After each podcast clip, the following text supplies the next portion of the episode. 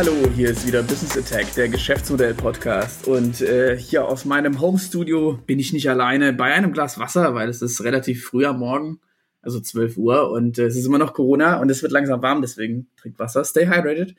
Ich bin nicht alleine beim Hydrieren, nein, ich will hydrieren gemeinsam mit mir, mein äh, Water-Partner in Crime, der Jonas. Hallo Jonas. Hallo. Genau, und wir haben heute ein, ein sehr schönes Thema, wie ich finde, weil wir hatten uns neulich mal wieder getroffen draußen mit Abstand auf einen Kamillentee, so wie wir halt sind. Und da sind wir drauf gekommen, dass es eigentlich auch Geschäftsmodelle oder Geschäftskonstrukte, kann man ja auch sagen, gibt, die dem eigenen Wertversprechen zuwider handeln oder in Widerspruch damit stehen. Und das fanden wir so spannend, dass wir gesagt haben, ah ja, super, da machen wir mal ein Geschäftsmodell äh, ein Geschäftsmodell, ein Geschäftsmodell-Podcast, so habe ich mich gerettet. Ähm, mach mal den da mal draus und reden darüber. Ich glaube, deswegen ist es für den Anfang nochmal wichtig. Willst du nochmal kurz äh, die, äh, uns ins Gedächtnis rufen, warum Wertversprechen so ein essentieller Teil des Geschäftsmodells ist? Ja, gleich an dieser Stelle ein Hinweis auf die Folge zwei unseres Podcasts, wo wir im Detail besprechen, was ein äh, Wertversprechen ist und warum es so zentral ist. An dieser Stelle hier nur ganz kurz. Ein Wertversprechen stellt das zentrale Nutzenversprechen gegenüber dem Kunden dar und ein gutes Wertversprechen löst in der Regel ein Problem des Kunden und schafft auch einen neuen Wert für den Kunden. Das kann man sagen, macht ein gutes Wertversprechen aus und das Wertversprechen muss auch zu jedem Zeitpunkt klar ersichtlich sein für den Kunden, so dass er auch relativ klar immer weiß, äh, worauf er sich einlässt. Und deswegen ist das Wertversprechen auch immer eines der zentralen Elemente, wenn man über Geschäftsmodellentwicklung nachdenkt, mit dem man anfängt. Genau. Und ähm, wie sind wir eigentlich draufgekommen, dass es das gibt? Da hatten wir nämlich das Thema Dating-Apps. Und äh, Jonas, was also als Experte beim Thema Dating-Apps, was ist dann eigentlich so, also wie würden wir denn sagen, dass das zentrale Wertversprechen von Datings-Apps ist. Also wir hatten rausgesucht von LinkedIn ist Matchen, Chatten, Daten. Ja, ich würde eher Tinder sagen, nicht LinkedIn. Ach so, ja. Ist auch eine abgewandelte Form von einem Netzwerk, aber ja, da in dem Fall kann ich dir auch nicht widersprechen. wir machen das LinkedIn-Beispiel so oft, ne? ja, das stimmt, das stimmt. Es geht natürlich nee, um äh, Tinder. also um das andere Netzwerken. Ja. Ähm, ja, also wie der Name schon sagt, Dating-App. Es geht darum, ja eigentlich in irgendeiner Form zu daten und einen Partner, Partnerin zu finden oder auch ähm, sich dort äh, zum äh, Austausch zu treffen in Liebesdingen und was da alles so möglich ist.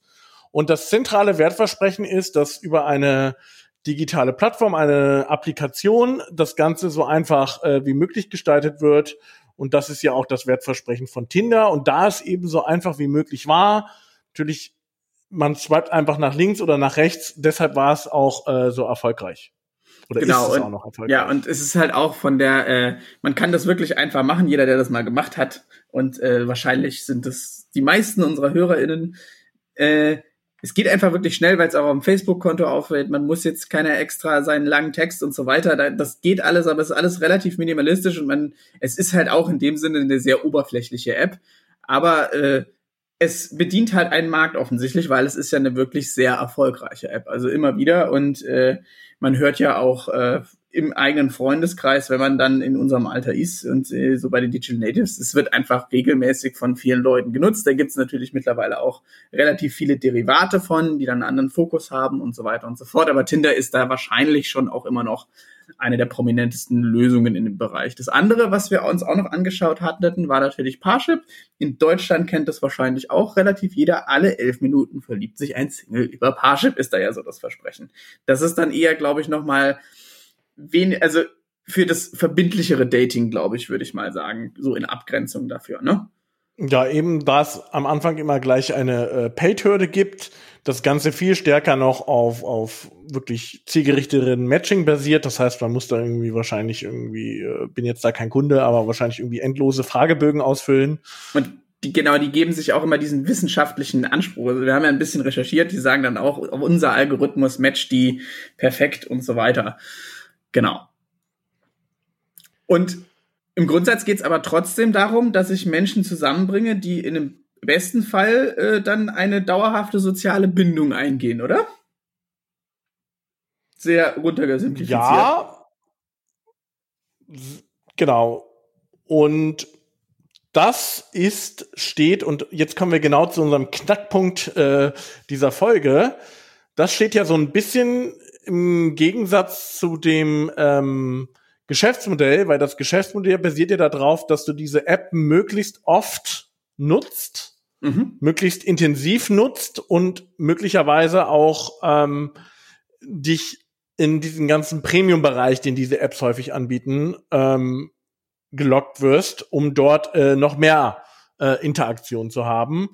Und sobald sozusagen eine Dating-App in zumindest jetzt was so ein klassisches äh, partnerschaftliches Verhältnis anbelangt, erfolgreich ist, würde sie sich ja obsolet machen. Und das äh, widerspricht genau vom, vom, ich sag mal, vom Einkommensstrom dessen, was, äh, worauf Tinder und auch andere Premium-Mitgliedschaften drauf aufbauen, weil die ultimativ erfolgreich ist schlecht für die App, weil die App ja natürlich in irgendeiner Form äh, wiederkehrende Einnahmen von dir haben will. Das heißt, dass du es möglichst dauerhaft nutzt. Genau, also too good to be äh, äh, to be true, kann man so sagen. Es geht also äh, nur für die, die es wirklich nicht kennen. Äh, Tinder an sich ist frei. Ähm, allerdings kann man sich dann halt über Geld und irgendwelche Goldmitgliedschaften und so weiter, da gibt's verschiedene Namen, kann man sich dann äh verschiedene Berechtigungen und Möglichkeiten zur Kontaktaufnahme sozusagen dazu kaufen. Im Grundsatz hat man aber halt eine gewisse Nutzungszeit der App for free. So. Aber ist ein Freemium-Modell, wo wir auch an einigen Stellen immer mehr wieder schon drüber gesprochen haben. Freemium-Modell als Grundprinzip. Äh, ein Großteil der Nutzer nutzen das kostenlos und einige wenige, ich glaube bei Tinder irgendwie acht Millionen oder so, ähm, Weltweit gesehen. Also es ist an sich nicht große gesehen. Zahlen, aber weltweit gesehen sind es jetzt auch nicht so viele. Genau, bezahlen tatsächlich dann äh, für die Premium-Mitgliedschaft. Und das ist das eigentliche, neben Werbung natürlich, äh, der eigentliche äh, Einkommenshebel für Tinder. Genau, und das ist halt echt interessant, weil es kann halt, also Tinder hat natürlich jetzt bei Parship zum Beispiel, da ist es ja wirklich ein Problem. Das ist ja wirklich darauf ausgelegt, dass man einen Partner findet, mit dem man dann relativ, äh, im besten Fall wahrscheinlich den Rest seines Lebens irgendwie verbringt, wenn man so ein Beziehungsmodell noch will. Ähm, aber da ist es ja dann wirklich so, dann meldet man sich an, man findet sich und dann ist, sind alle glücklich und dann meldet man sich ab, dann braucht man es nicht mehr. Also das ist halt da noch mal eklatanter wahrscheinlich als bei ähm, bei Tinder, weil Tinder sich natürlich auch auf eine eher noch jüngere Zielgruppe fokussiert, würde ich jetzt sagen. Also ich ja. nehme an, dass bei Parship die Altersstruktur dann doch mal deutlich nach hinten verschoben ist. Was ich halt auch spannend finde, und das ist dann eigentlich wieder fürs, spricht dann wieder fürs Geschäftsmodell von Tinder, so von dem ganzen Anfütterungsmechanismus in der App ist das Ganze natürlich stark darauf ausgelegt, dass du immer mal wieder neue Impulse bekommst. Da gibt's irgendwie so eine Funktion wie Top-Matches, ja. Also, dass du immer wieder äh, the, grass, the grass is always greener on the other side, ja. Also, mhm. das, ich sag mal, das ganze äh, Paid-Modell basiert darauf, dass du immer wieder inspiriert wirst, ist, ach, es könnte ja noch jemand anderen, noch besseren, tolleren, äh, attraktiveren geben. Mhm. Ähm, Oder eine. Und genau, eine, einen. Und ähm, das ist das Spannende dabei, ähm, dass wenn sozusagen es nur um dieses reine Matching ginge, also dass du wirklich deinen Partner bekommst und äh, irgendwie in irgendeiner Form dort schnell in irgendeine Partnerschaft oder sowas kommst, dann äh, wäre das eigentlich inhärent nicht gut für Tinder. Mhm.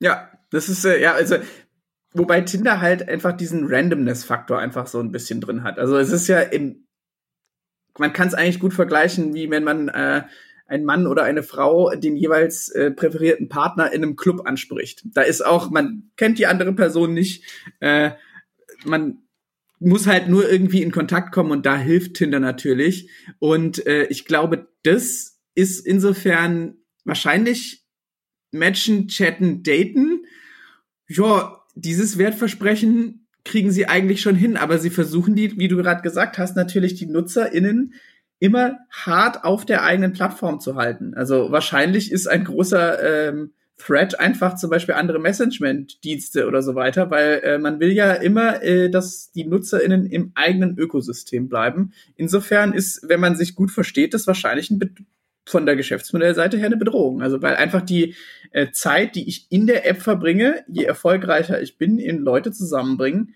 einfach, äh, die wird reduziert. Und das ist ein Problem. Ja, spannend dabei ist auch, ähm, Tinder hat angekündigt, eine Videochat-Funktion einzufügen mhm. gegen Ende des Jahres. Das heißt, noch mehr Zeit auf der Plattform verbringen, möglichst äh, noch stärker in das Ökosystem äh, da natürlich auch Daten zu sammeln. Das haben wir an dieser Stelle noch gar nicht erwähnt. Ja, oh. das sind ja auch wertvolle Daten. Ja, mhm. sind ja also wir, die haben extrem viele User Insights und wer sich mit dem Thema so ein bisschen auseinandersetzt, Match Group Kandidaten sogar für relativ wenig Geld kaufen für irgendwelche sozialwissenschaftlichen Studien und so weiter. Das ist ein bisschen ähm, gruselig, habe ich mir mal angeschaut. ja, also das kommt natürlich noch dazu. Die haben ja natürlich enormes Wissen äh, über ihre Nutzerinnen, ja. Mhm. Und das, ähm, das würde ich noch da on top sehen. Plus, ähm, dass sie immer mehr Funktionen einbauen, dass du genau eben nicht schnell diesen, diesen, diesen, diesen Wechsel machst, diesen Bruch machst, sondern äh, noch länger auf der Plattform brauchst. Und das ähm, führt dann auch dazu, dass natürlich in irgendeiner Form, ich sag mal, zumindest viele Großstadt-Data ähm, ähm, haben in irgendeinem Zeitpunkt dann auch immer so ein gewisses, ja, so einen gewissen Bruch, äh, sage ich mal, mit diesen ganzen Dating-Apps, weil es in irgendeiner Form selten wirklich zufriedenstellend ist. Aber dass es auch anders geht, sehe ich ja an meinem Mitpodcaster hier. ja, ja. ich finde es super interessant, dass es eigentlich, wenn man drüber nachdenkt, das, da sieht man schon den Bruch. So Parship ist viel eher so auf der alten Denker aufgebaut. Also im Sinne von, man kauft da für die Mitgliedschaft, die kostet im Monat relativ viel Geld, irgendwie 30 Euro oder so. Aber da geht es ja viel eher äh, um Effektivität. Also ich kriege den passenden Partner oder die passende Partnerin vorgeschlagen und äh, dann kann ich sozusagen ganz viel Suchzeit abkürzen, während äh, dieses Tinder-Geschäftsmodell ja viel eher so also ein aufmerksamkeitsökonomisches ist. Also ich es geht eigentlich, wäre es denen wahrscheinlich egal, wenn sie auch HundebesitzerInnen oder sonst was da äh, zusammenführen würden, solange die Leute halt auf der eigenen Plattform bleiben. Also es ist viel eher dieses Plattformdenken und einfach nur, wo äh, äh, ist die Zeit, äh, die äh, man verbringen kann, wo wird die verbracht. Insofern ist wahrscheinlich ein noch viel größere Bedrohung des Geschäftsmodells irgendwas wie Netflix oder Spiele oder sowas. Ja, also alles, was in der Aufmerksamkeitsökonomie äh, andere Zeit frisst, ähm, und das von der Abmischung im Geschäftsmodell, je höher der Ad-Anteil ist, umso stärker ist natürlich die Präsenz wichtig. Ja, also ich weiß jetzt gar nicht, äh, wie hoch ist, ist äh, wie hoch ist der Werbeanteil bei Tinder? Also gibt's da noch so viel? Ähm, gibt ja zum einen gezielte äh, Kampagnen, es gibt auch einen gewissen Werbeanteil, ist aber sehr moderat. Okay.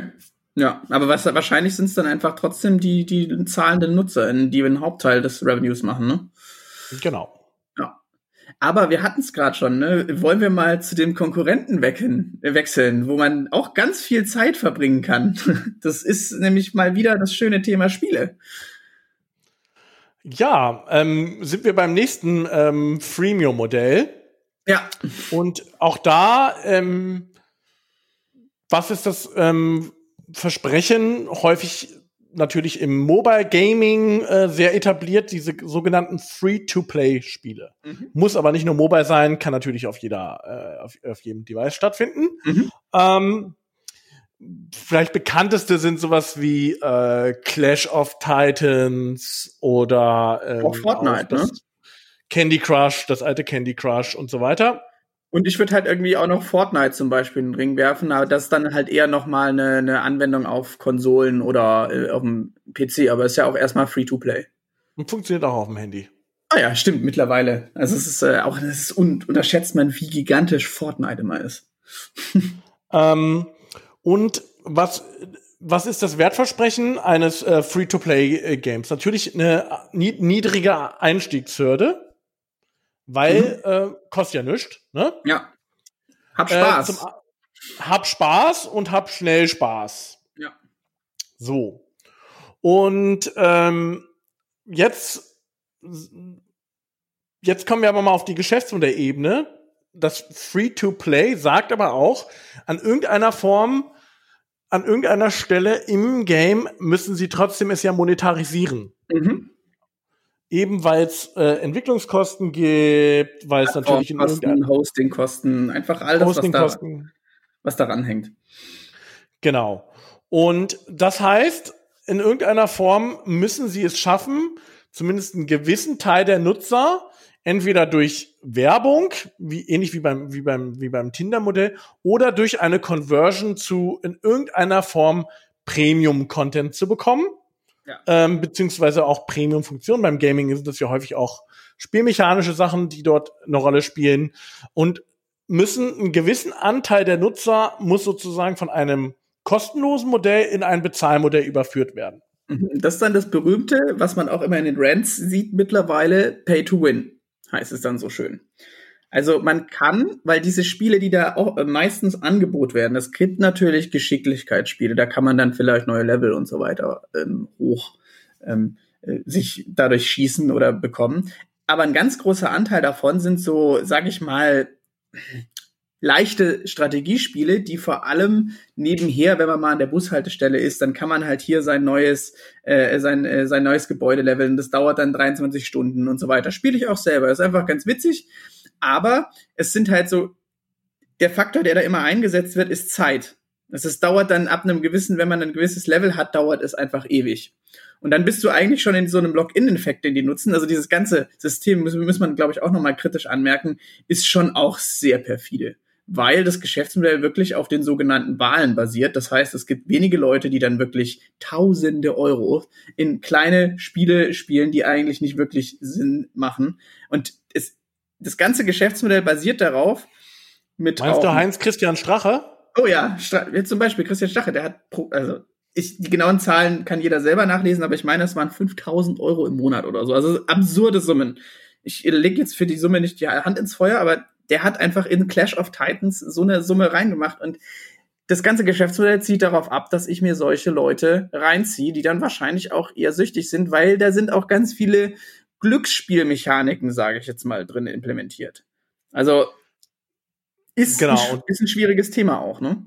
Und das ist das Thema, wo es auch problematisch wird. Ja. Wo es vor allen Dingen mit dem Wertversprechen maximaler Spielplatz, Spielspaß, niedrige Einstiegshürde versus äh, Glücksspielmechaniken, die per se in irgendeiner Form dich immer im Spielpa Spielspaß äh, beschränken müssen, damit du halt echt äh, Zeit Geld ausgibst, äh, echt Geld ausgibst. Ja. Ähm, Interessant ist immer noch dabei, dass diese ganzen Spiele, ähm, es ist auch eine, eine, eine ganz alte Idee, nichtsdestotrotz ähm, ist sie immer noch das Mitte der Wahl. Es gibt häufig so eine Art virtuelle Währung, Coins ja. oder sowas.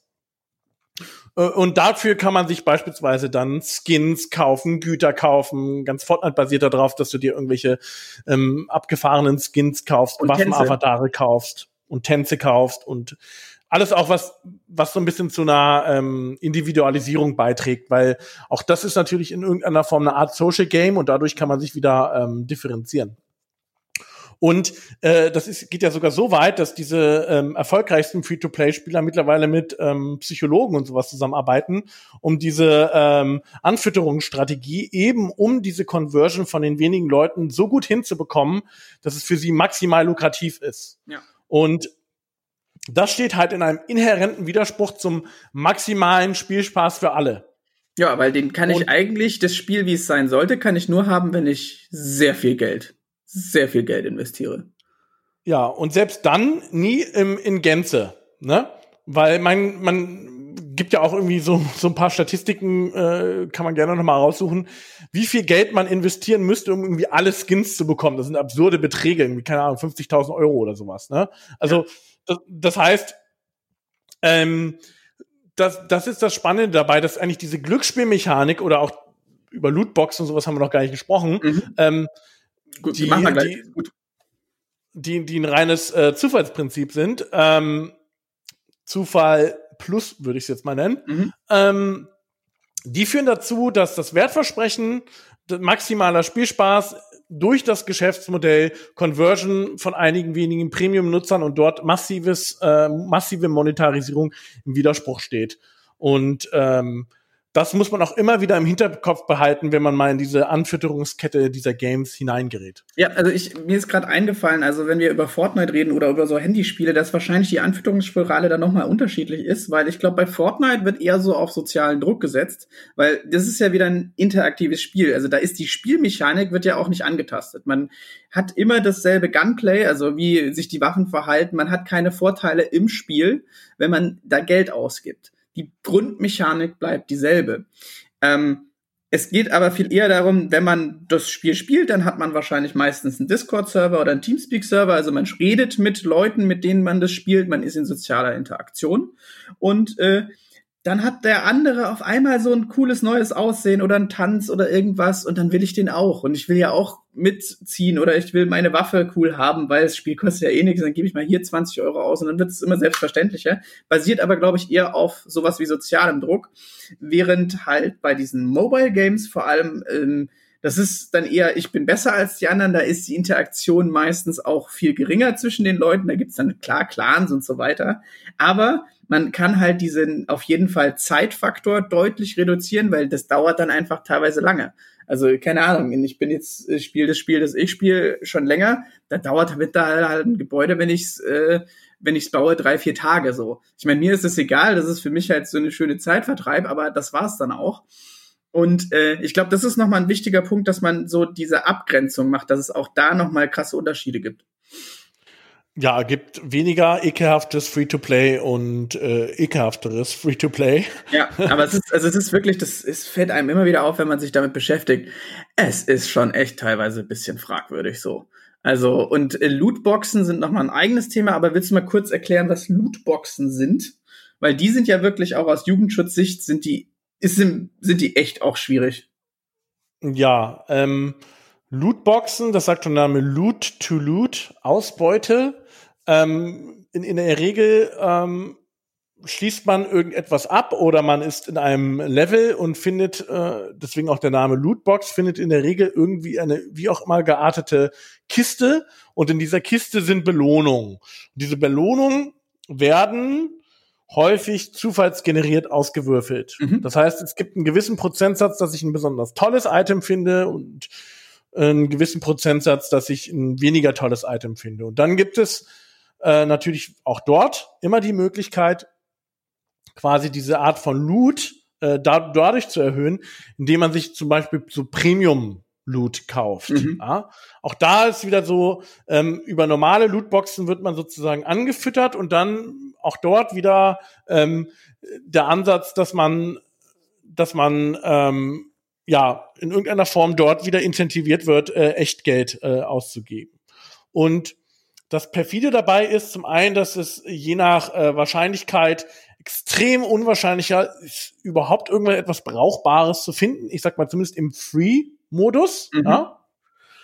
Und ähm, zum anderen, dass ähm, diese Lootboxen, insbesondere wenn sie spielrelevant werden, ja. dazu zu einer völligen Verzerrung der äh, Spielmechanik führen und irgend und natürlich dann komplett in dieses Pay-to-Win abrutschen. Genau, das ist dann Pay-to-Win. Also da kann ich dann auch äh, nur eine befriedigende Spielerfahrung haben, wenn Mann oder Frau einfach wirklich Geld ausgegeben hat.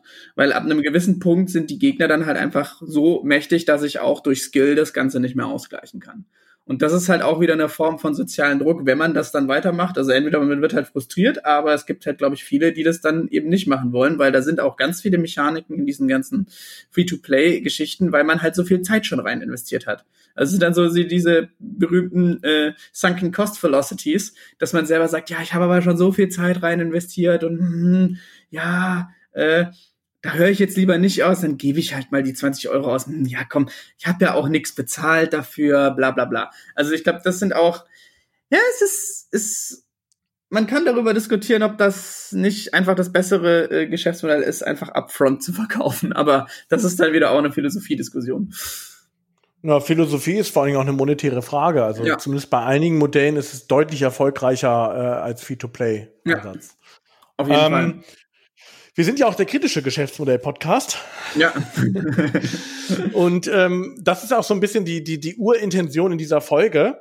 Immer wieder, wenn wir im äh, Geschäftsleben, in der Geschäftsinteraktion ähm, mit auf Unternehmen treffen, mhm. ist es genau das, wofür wir auch hier eine Anregung machen wollen, ähm, zu sagen, immer wieder mal ein bisschen dahinter zu schauen, womit verdient das Unternehmen eigentlich Geld und was ja. ist das, was das Unternehmen ja anbietet. Ja. Und wenn es da auch einen gewissen Widerspruch gibt, wie wir jetzt hier zum Beispiel schon mal anhand von zwei Beispielen, wie wir noch zwei andere schöne Beispiele haben. Eins, ähm, eins hat man gesagt, sonst wird es zu lang wieder.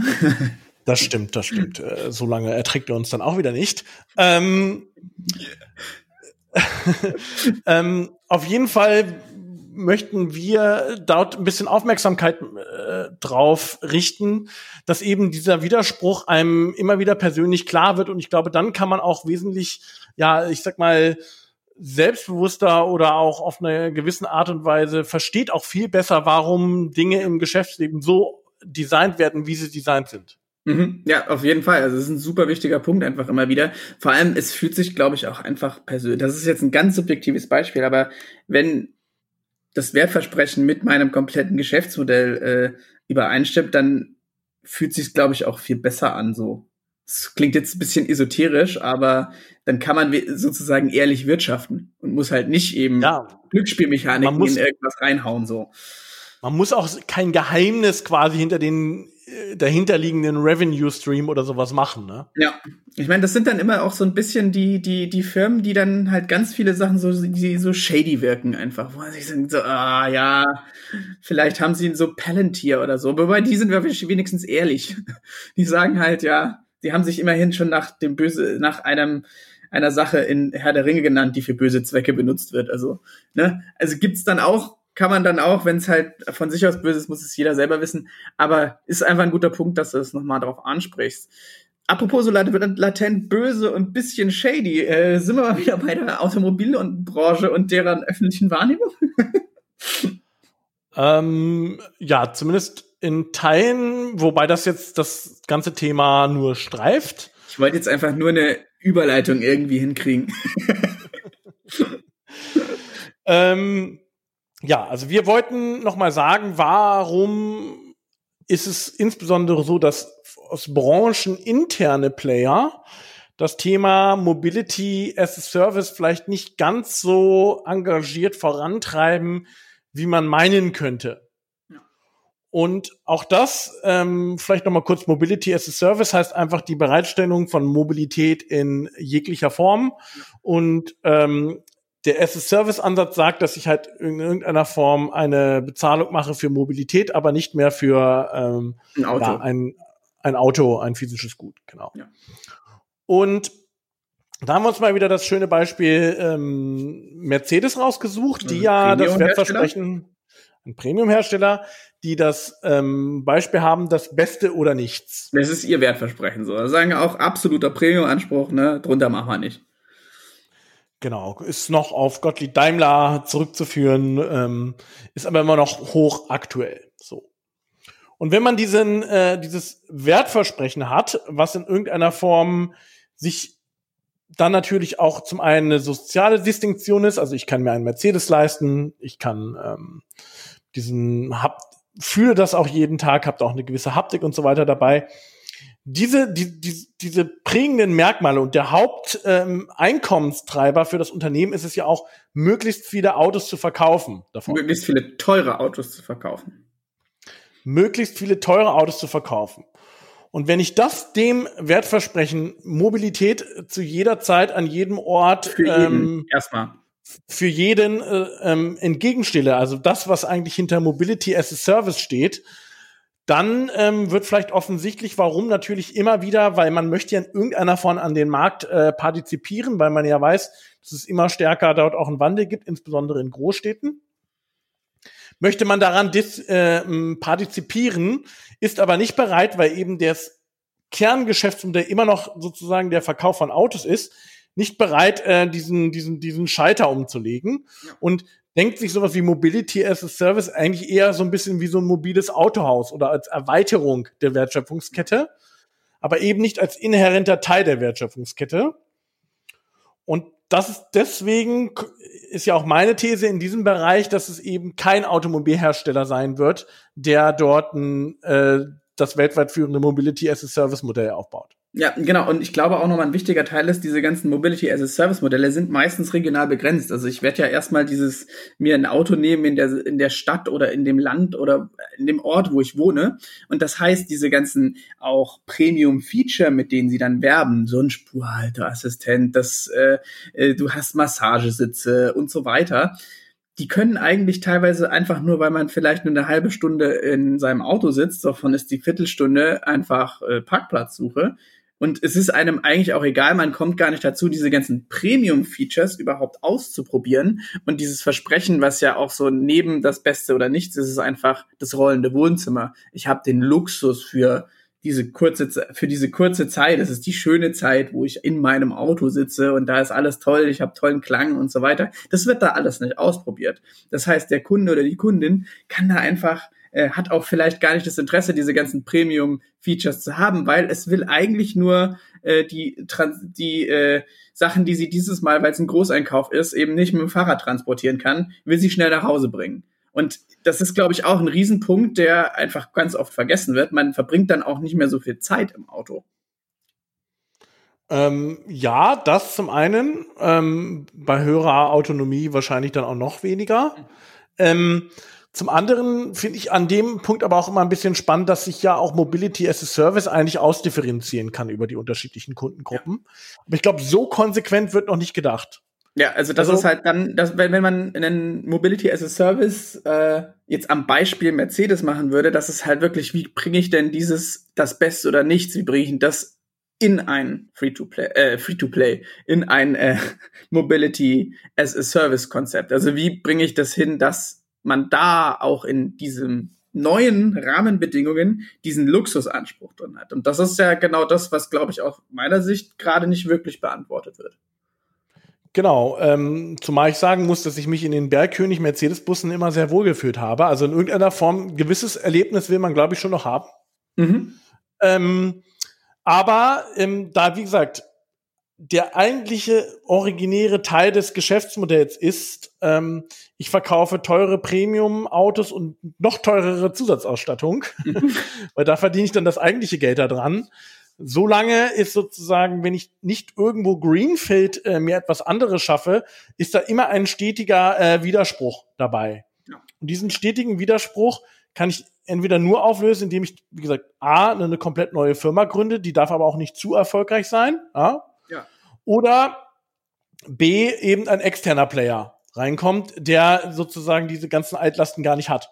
Ja, also das wollte ich auch sagen, dass bisher so in diesem Fall Mobility und äh, dann bisher wieder ein bestehendes Geschäftsmodell und ein neues Geschäftsmodell soll beides da sein. Das ist immer extrem spannungsgeladen, weil auf einmal gibt's da auch intern mit der ganzen Politik, mit den etablierten Strukturen, gibt's neue Player, gibt's neue Strukturen, die auf einmal eben nicht mehr das alte sind. Und damit haben wir, also mit Veränderungen sind Menschen ja allgemein einfach nicht so gut. Hm. Ja, und ich glaube, das lässt sich ja auch beobachten, dass zumindest einige äh, der Systeme ähm, sehr ambitioniert gestartet sind und ich sag mal vom Investitionshorizont äh, dann immer stärker äh, runtergefahren wurden. Ja. Und äh, das äh, fand ich nochmal spannend dabei, auch diesen, diesen Widerspruch aufzumachen. Ich sage nicht, dass man diesen Widerspruch nicht auflösen kann, aber in der aktuellen Konsequenz sehe ich das noch nicht. Ist natürlich auch nur eine der möglichen Erklärungen, warum sich äh, die Automobilhersteller so schwer mit dem Wandel tun. Aber es ist natürlich ein wichtiges, also weil es geht halt runter an den Kern wieder. Ist es, stelle ich Autos her oder stelle ich Mobilität her? Oder mache Mobilität möglich? Das ist halt einfach nochmal ein ganz, ganz gravierender Unterschied. Gut. Genau, wollen wir noch mal kurz zusammenfassen, was wir heute gelernt haben, Jonas? ja, also wir haben gelernt, es lohnt sich einmal einen Blick hinter die Fassade ähm, eines Unternehmens zu werfen und immer zu gucken, was ist das Wertversprechen, was mir angeboten wird und was ist das äh, dahinterliegende Geschäftsmodell. Und steht das im Widerspruch, dann zumindest immer erstmal ein bisschen aufmerksam äh, darauf schauen, würde ich sagen. Genau, und der zweite Appell ist auf jeden Fall immer sich auch selber kritisch mit seinem eigenen, mit seiner eigenen Wertschöpfungsarchitektur, muss man dann sagen, auseinandersetzen, ob das Ganze äh, zueinander passt, weil ähm, wenn das Ganze äh, im Dissens steht, dann wird das irgendwann halt äh, auch Auswirkungen haben. Entweder in der Perzeption nach außen oder halt äh, einfach, weil man ja nicht das liefert, was man dem Kunden eigentlich verspricht. Und das wird auf lange Sicht immer zu einem Problem werden aus unserer Sicht oder aus meiner Sicht, glaube ich. Genau, und vielleicht noch ein äh, letztes Beispiel, was nicht nur rein auf, ich sag mal, das Wertversprechen nach außen geht, auch in der inneren Wertschöpfungsarchitektur. Beispiel, ich führe etwas ein, was langfristig zu einem Arbeitsplatzverlust führt, weil mhm. dort äh, eine höhere Automatisierung äh, ja. in irgendeiner Form stattfinden kann. Dann muss ich mir diesen Widerspruch bewusst sein und muss das auch aktiv angehen. Ja, das heißt, dass ich gucke, was kann ich mit den frei gewordenen Ressourcen und so weiter machen. Das heißt, mhm. wenn das, was ich äh, beispielsweise als Innovation im Unternehmen umsetze, dazu führt, dass woanders etwas wegfällt, dann muss ich das zumindest aktiv kommunizieren und auch damit umgehen. Weil sonst wird dieser Widerspruch in der Regel immer dazu führen, dass es äh, zu Abwehr Abwehrmechanismen kommt. Genau. So, haben wir wieder, sind wir wieder ein kleines bisschen schlauer geworden. Das ist ja das Schöne an dem Podcast. Wir lernen ja selber auch immer ganz viel dabei, weil äh, man einfach äh, fokussiert redet. Aber falls ihr fokussiert mit uns reden wollt, dann schreibt uns einfach, äh, äh, schreibt uns auf LinkedIn an, schreibt uns an äh, auf unserer Webseite, steht alles. Kontaktiert uns, wir diskutieren gerne und wir treffen uns auch gern mit euch auf einen Distanzkamellentee. Ich sag, glaube ich, tschüss und bis zum nächsten Mal. Tschüss.